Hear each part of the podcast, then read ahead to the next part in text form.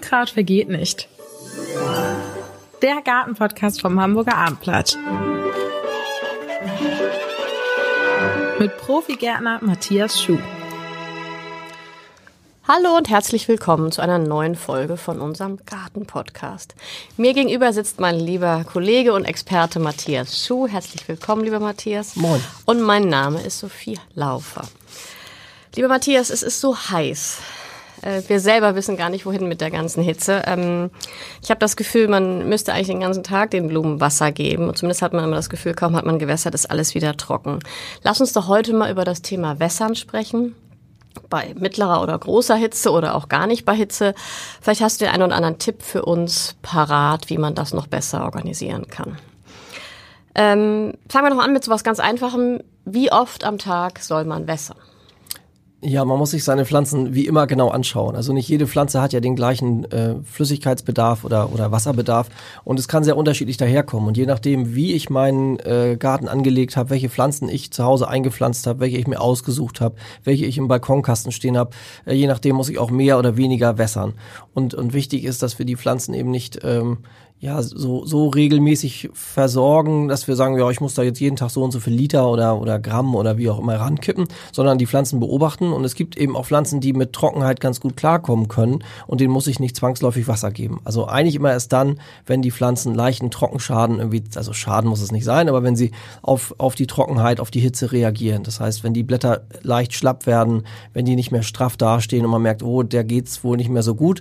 Und das kann eben von in einem Beet bei Pflanzen sehr unterschiedlich ausfallen. Also ich würde wirklich nur nach Bedarf gießen und nicht grundsätzlich sagen, ich, ich gieße drei Stunden am Tag. Das ist ja vom also Wasserverbrauch auch schon nicht gut. Da kommen wir sicherlich gleich noch drauf. Also genau. wirklich nur gut beobachten und, und dann die Pflanzen gießen, wo man denkt, okay, die, denen geht's nicht gut, aber natürlich auch nicht zu spät. Also wenn sie knochentrocken sind, ist auch vorbei. Also schon jeden Tag gut gucken. Aber du sagst es, wir merken es ja auch selber, es ist heiß, es ist trocken.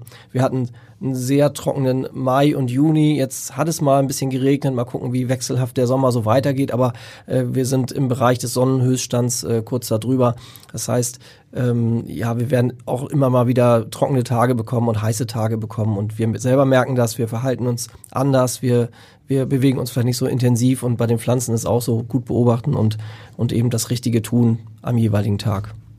Das heißt gar nicht zwingend täglich, ja? Also ich habe jetzt immer jeden Abend müsste ich da irgendwas tun. Ja, wenn es, wenn du einen Balkonkasten hast oder du hast eine Tomate in einem Kübel gepflanzt und, und die steht womöglich noch unterm Dach und bekommt, ob es regnet oder nicht, sowieso kein Wasser ab, dann weiß man, okay, ich muss da jeden Tag meine äh, was reingießen, sag ich mal so. Aber wenn, wenn Pflanzen im Beet stehen und das hängt auch immer dann vom Boden ab, wie ist der Boden beschaffen? Also wenn du das Gefühl hast, es ist zwar heiß und es ist trocken und deine Pflanzen sehen aber gut aus, dann müssen die nicht gegossen werden. Es gibt ja auch, wie gesagt, Situationen, wo die Pflanzen auch so über den Sommer kommen und ich muss nicht unnütz Wasser verbrauchen. Dann die nächste Frage, morgens, mittags, abends. Ich würde sagen, kannst gleich schon sagen, mittags auf keinen Fall, aber wann ist die beste Zeit? Mhm. Also mittags äh, wird oft so verpönt und gesagt, also auf keinen Fall mittags, da verbrennen die Pflanzen.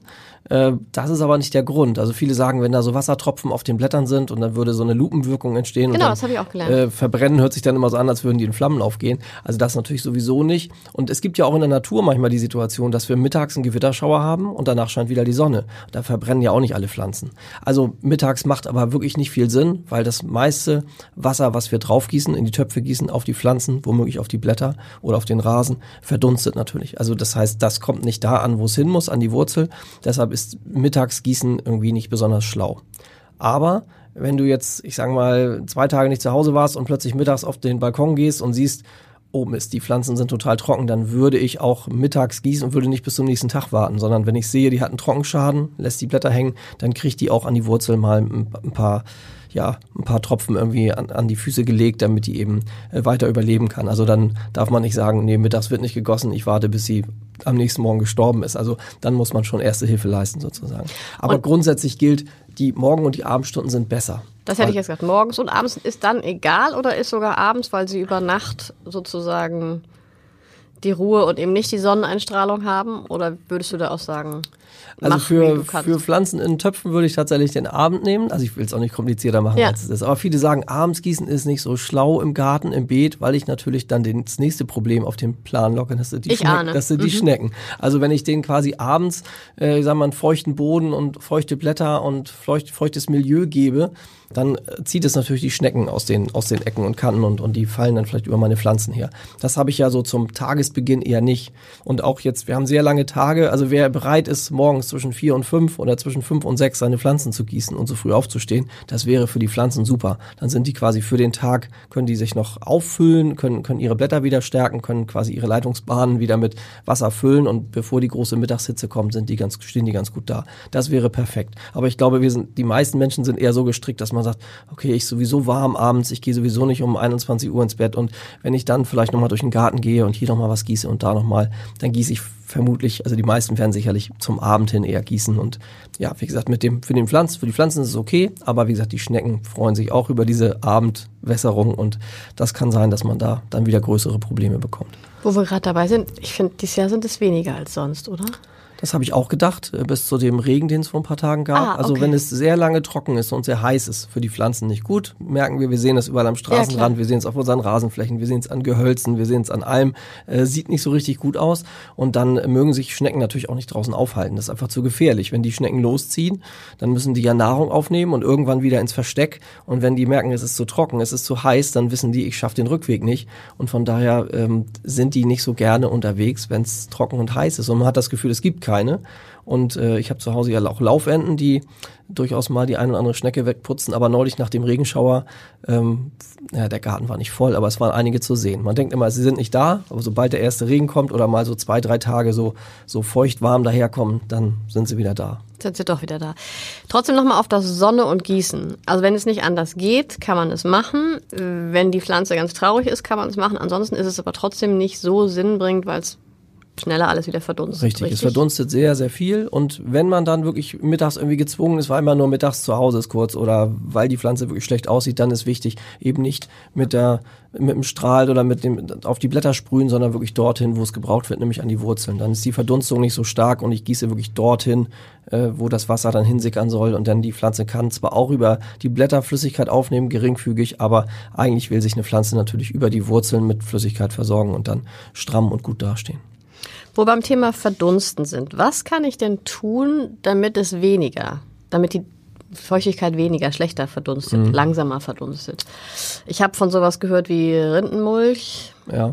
Also Also ist es wirklich hilfreich oder nicht? Ja, also es ist so, dass wenn der Boden offen ist und sehr warm werden kann und wenn wir so einen sandigen oder, oder auch lehmigen Boden haben, wo die Sonne drauf scheint, dann, äh, wenn wir da drauf fassen mit der Hand, merken wir schon richtig, das ist wie eine Herdplatte. Und da ist natürlich dann bei hoher Temperatur die Verdunstung auch groß und es speichert sich vor allen Dingen auch diese Hitze sehr stark im Boden und, äh, und diese Hitze strahlt dann abends und nachts noch nach. Also Mulchen mit Rindenmulch oder mit anderem Gehäckselten aus dem Garten oder mit Rasenschnitt ist grundsätzlich gut. Die Feuchtigkeit hält sich besser, das, das kann man schon so sagen.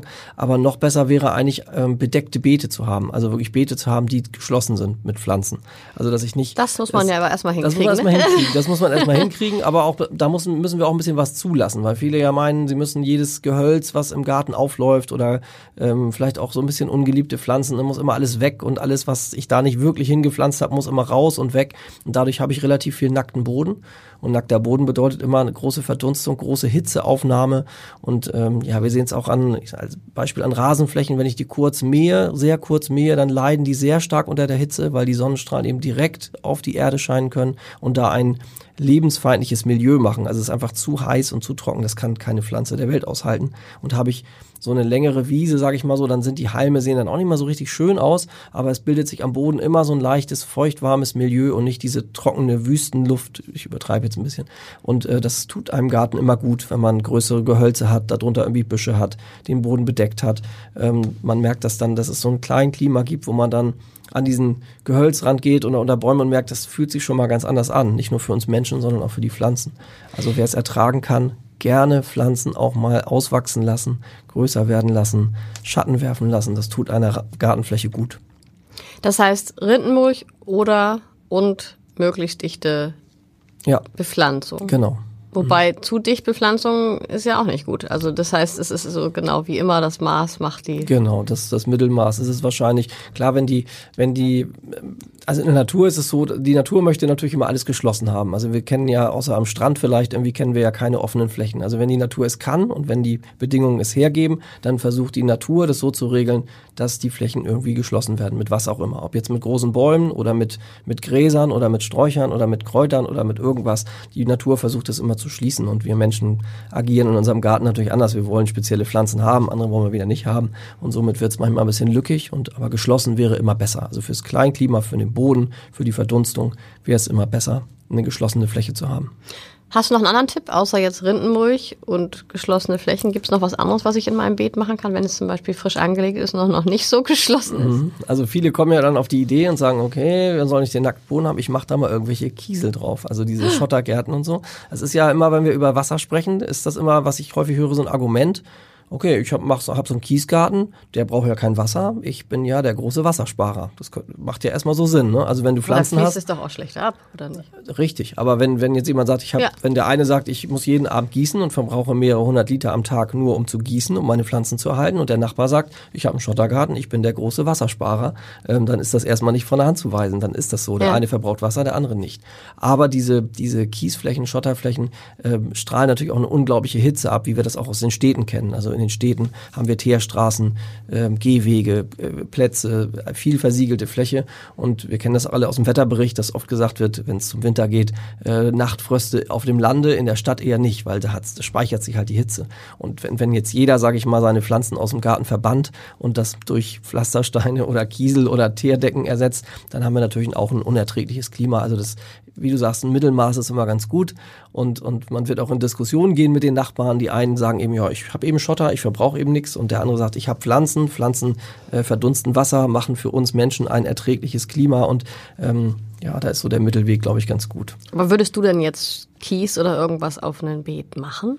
Naja, da muss man unterscheiden. Also ähm, vielleicht wäre das nochmal ein Spezialthema, ja. dass wir uns nochmal mit diesen Schotter- und Kiesgärten ja, befassen. Also es gibt manchmal ja diesen, diese Gedanken, ich, ich lege auf meinen Boden, wo vorher irgendwas gewachsen ist, was ich nicht haben wollte oder wo die Pflanzen nicht gut zurechtkamen, lege ich eine Folie, ein Vlies, schütte darauf meine Kiesel und hake die von A nach B und halte die immer schön sauber, wer es mag.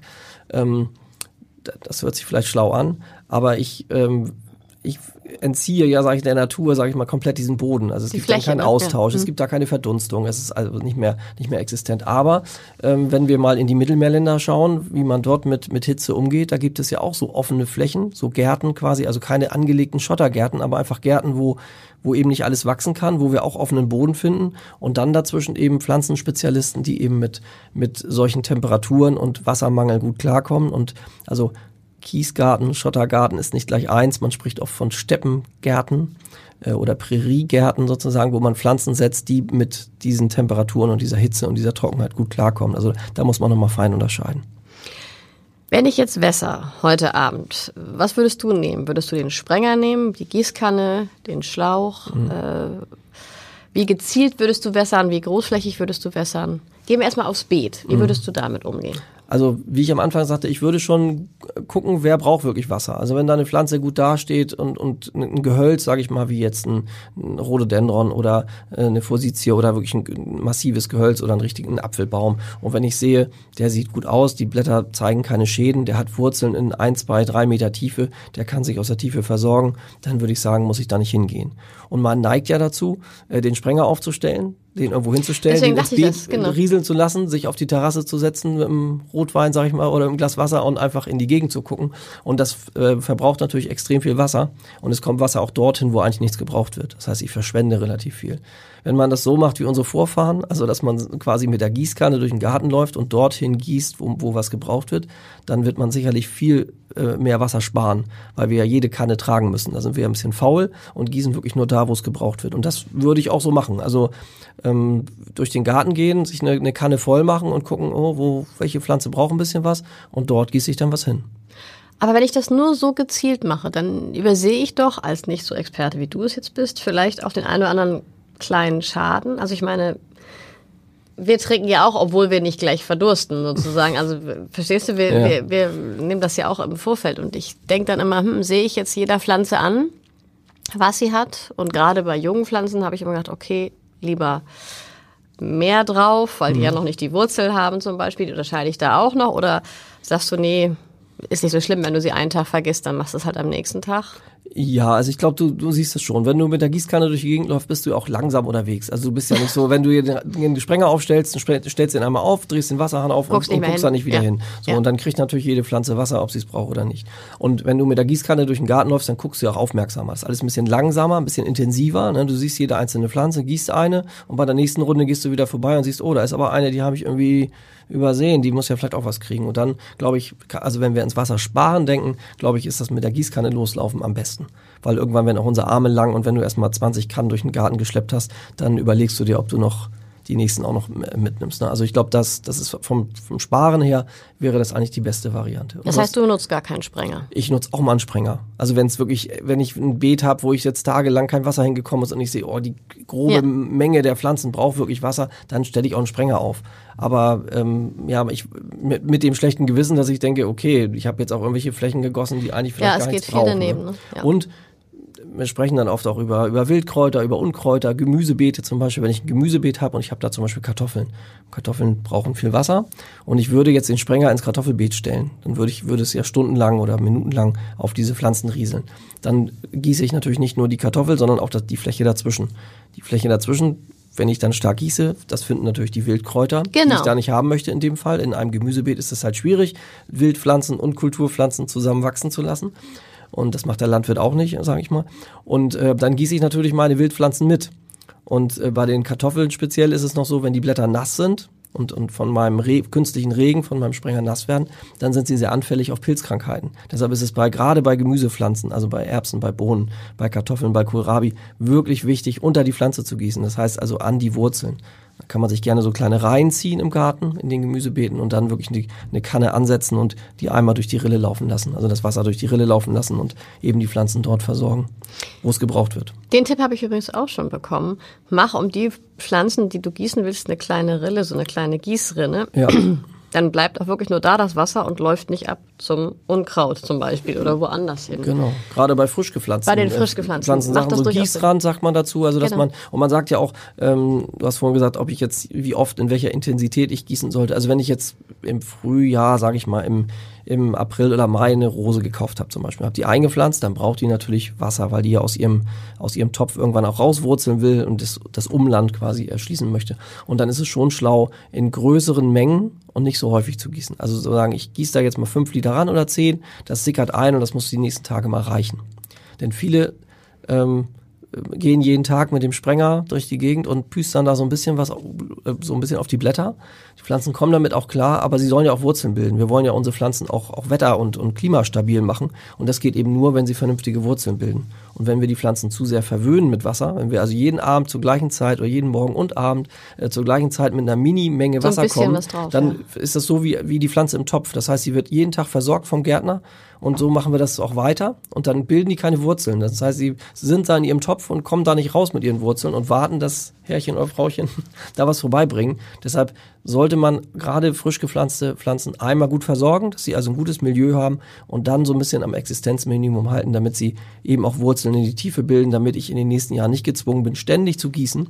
Also wer häufig und regelmäßig, sehr, sehr regelmäßig gießt, verhindert eben, dass die Pflanzen Wurzeln machen, vernünftige Wurzeln machen. Und im Grunde dieses immer ein bisschen Gießen äh, macht die Pflanzen äh, anfällig. Faul. Faul, genau. Also wurzelfaul werden die dann. Im Wald, sage ich mal, gießt auch keiner die, die Bäume. Ne? Also und die müssen irgendwie klarkommen, die müssen in, in Notzeiten auch mal tiefer wurzeln können, damit sie dann eben auch mal so eine Trockenperiode überstehen können. Man macht aber schon einen Unterschied zwischen der frisch gepflanzten Pflanze und der, die seit drei Jahren drin ist, oder? Genau, bei der frisch gepflanzten habe ich ja, sag ich mal, die hole ich die aus diesem Topf raus, Ja. wie ich sie gekauft habe, ziehe den Topf raus, habe da Wurzeln, die soll man auch immer so ein bisschen aufreißen beim Pflanzen, die Wurzeln so ein bisschen kaputt machen. Oh, mit hätte ich mich nie getraut, So, ja. und dann, so, damit die wirklich auch ins, ins Laufen kommen, damit die, diese verletzten Wurzeln quasi sich animiert fühlen, Wurzeln in die Tiefe zu machen, in die Seite zu machen. Und dann werden die Pflanzen irgendwann stabiler. Dann gibt es natürlich Unterschiede. Es gibt wirklich Flachwurzler, die äh, sowieso nie in die Tiefe wurzeln und wir haben große Gehölze, wenn jetzt eine Eiche oder eine Buche gepflanzt hat, die will natürlich in die Tiefe auch von alleine. Also da, man kann das nicht generell sagen, Pflanzen funktionieren so, aber es ist jedenfalls Fakt, dass wenn man Pflanzen immer mit kleinen Mengen morgens, mittags, abends versorgt, dann machen sind die Wurzel faul einfach ne? und machen nichts und sind natürlich dann sehr anfällig. Wenn du mal drei Tage nicht zu Hause bist und die ihre Gaben nicht kriegen, dann machen sie schlapp.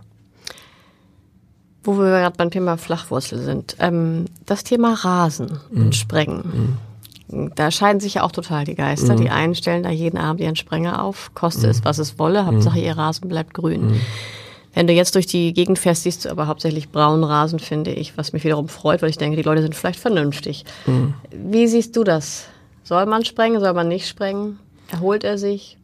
Also erholen tut er sich, das denn das, was, ab, was abstirbt, also das, was braun wird, wir sehen das ja auch in öffentlichen Anlagen manchmal. Gut, es gibt auch öffentliche Anlagen, die, die berechnet werden bis zum Abwinken, gerade in so äh, touristischen Orten, so Kurpark oder Stadtparks, also wird auch manchmal noch gewässert ähm, weil es einfach schicker aussehen soll. Aber wir sehen auch vielleicht im eigenen Garten oder haben das schon am, am Straßenrand gesehen, äh, dass Flächen, die im Sommer total verbrannt sind, trotzdem dann oft im Spätsommer, Herbst nochmal richtig ins Laufen kommen und im Laufe des Winters, wir haben oft sehr milde Winter, äh, dann wieder grün werden und im nächsten Frühjahr auch wieder grün dastehen. Also es muss dann nicht komplett der Rasen neu angelegt werden. Das, was abstirbt, sind wirklich die Gräser, also die, die Blätter, die oberirdischen, die Wurzeln bleiben aber im Grunde vital und sobald dann wieder Regen kommt, erholt sich der Rasen auch wieder.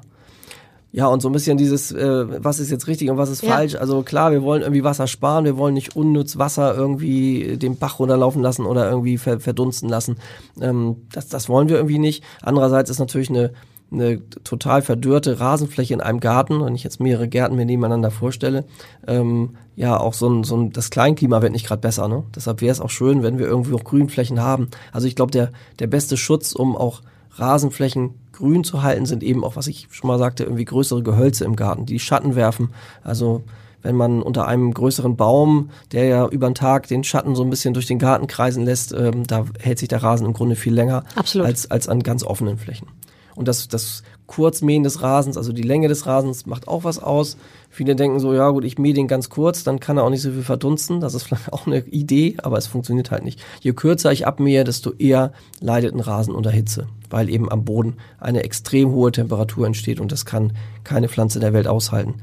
Das, das heißt, du sprengst auch den wir, Rasen? Ich sprenge auch den Rasen, um ehrlich zu sein. Muss ja ehrlich sein. Also ich versuche zwar nicht jetzt Tag und Nacht laufen zu lassen, aber ich versuche das immer so ja, kann ich so nicht sagen. Es hängt so ein bisschen von der Wettersituation ab. Und es ist ja auch immer ähm, entscheidend, wann diese Hitzewelle und diese, diese Sonneneinstrahlung kommt. Also kommt die im März, sage ich mal, wenn wir eine Trockenheit im März haben, dann leiden unsere Pflanzen nicht so stark. Erstens haben sie noch keine Blätter und wenn wir äh, eine Trockenheit im März haben, dann sind die Tage halt relativ kurz. Jetzt hatten wir in diesem Jahr die Hitze wirklich zum Sonnenhöchststand. Das heißt, die Sonneneinstrahlung und die langen Tage, das kommt dann halt zusammen. Und die Hitze und der Ostwind und der starke Wind und das trägt halt noch mehr ab. Also man kann nicht sagen, ich wässer meinen Rasen so und so oft. Hängt auch sehr oft vom, vom, von der Bodenbeschaffenheit ab. Also hast du sehr sandigen Boden, sehr leichten Boden in der Lüneburger Heide, dort wo ich herkomme, leidet ein Rasen natürlich viel stärker als in Dithmarschen. Also wenn man mal in Dithmarschen ist oder wirklich relativ dicht an der Nordseeküste, dann denkt man immer, das gibt's doch gar nicht, da ist alles knacke grün, weil da halt von unten so viel Feuchtigkeit durch die Kapillarkraft nach oben gezogen wird und weil der Boden einfach mehr, mehr aushält. Also man kann nicht generell sagen, wie viel ein Rasen braucht oder wie man ihn am Existenzminimum halten kann. Das muss jeder für sich so ein bisschen ähm, ausloten, sag ich mal. Das heißt, es ist also kein Frevel für dich, einen Rasen zu sprengen. Ja, das ist eine schwierige Frage immer. Ja. Ne? Also das ist wie, wie in Urlaub fliegen oder mit einem Kreuzfahrtschiff durch die Gegend fahren. Ja, man kann dann immer schnell mit dem Finger auf andere zeigen und sagen, guck mal, der macht aber das und das und dafür mache ich vielleicht was anderes, was nicht, was nicht ganz perfekt ist. Ja, ich, ich weiß nicht, wir werden uns in der Zukunft damit beschäftigen müssen. Also wir Deswegen, alle, nicht ja, nur ich und du, Fall. sondern alle. Ja. Ähm, inwieweit können wir uns das leisten? Wollen wir uns das leisten? Es macht ja auch noch ein bisschen Unterschied, ob ich jetzt äh, wirklich Trinkwasser benutze, was, was ja für die Menschheit gedacht ist, irgendwie fürs Kochen und die Körperpflege und was weiß ich. Oder ähm, ob ich ähm, vielleicht eine, eine Bohrung irgendwie habe oder ob ich einen, einen Bach oder einen See auf meinem Grundstück habe an meinem und ob ich davon das Wasser nehme oder wie auch immer. Letztendlich ist es alles Wasser und das Trinkwasser für Hamburg kommt auch zum Teil aus der Lüneburger Heide. Das heißt also, ähm, letztendlich ist das die Ressource Wasser, die wir schonen wollen. Aber wenn wir alles vertrocknen lassen, ähm, dann ist das Kleinklima in unseren Orten und Städten auch so schlecht und, und äh, nicht mehr so, dass wir uns darin wohlfühlen. Also ich glaube, ja, es geht vielleicht darum, auch Wasser zu sparen und Wasser aufzufangen. Das ist ja auch so ein, so ein Thema. Wenn es mal stark regnet, dann haben wir oft so viel Wasser. Jetzt gerade ja. so ein typisch norddeutsche Wettersituation. Dann haben wir plötzlich 50 Liter in einer halben Stunde und dann haben wir wieder drei Wochen nichts. Das heißt, vielleicht auch das aufzufangen wäre vielleicht auch so, ein, so eine Geschichte, dass man von den Dächern ähm, von den versiegelten Flächen irgendwie versucht, in, in Tonnen und Behältnissen das irgendwie aufzufangen. Im, Im städtischen Bereich ist es ja sogar so, dass das Oberflächenwasser in die Kanalisation geht sozusagen oder abgeführt wird und gar nicht, gar nicht dort landet, wo, wo man es braucht.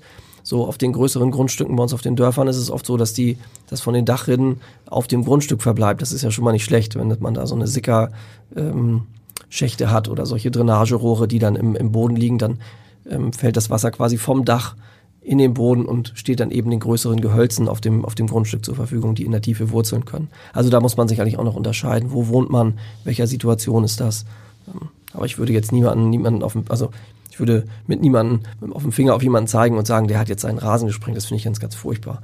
Also, Sammelst du Regenwasser oder hast du das angefangen? Oder ist das ein Gedanke, den man jetzt zunehmend vielleicht also bei mir zu Hause ist es so, dass das, dass das Wasser das Grundstück nicht verlässt. Das heißt, wir haben so, so Sickerschächte oder Drainageleitungen, die quasi das Regenwasser vom Dach eben in die Fläche bringen. Also nicht oberflächlich, sondern in ja, geringer Tiefe. Das heißt, die Gehölze, die bei uns auf dem, auf dem Grundstück stehen, die profitieren auch von dem Regenwasser. Also die größeren Bäume, wir haben eine große Buche und einen großen Ahorn, die profitieren davon.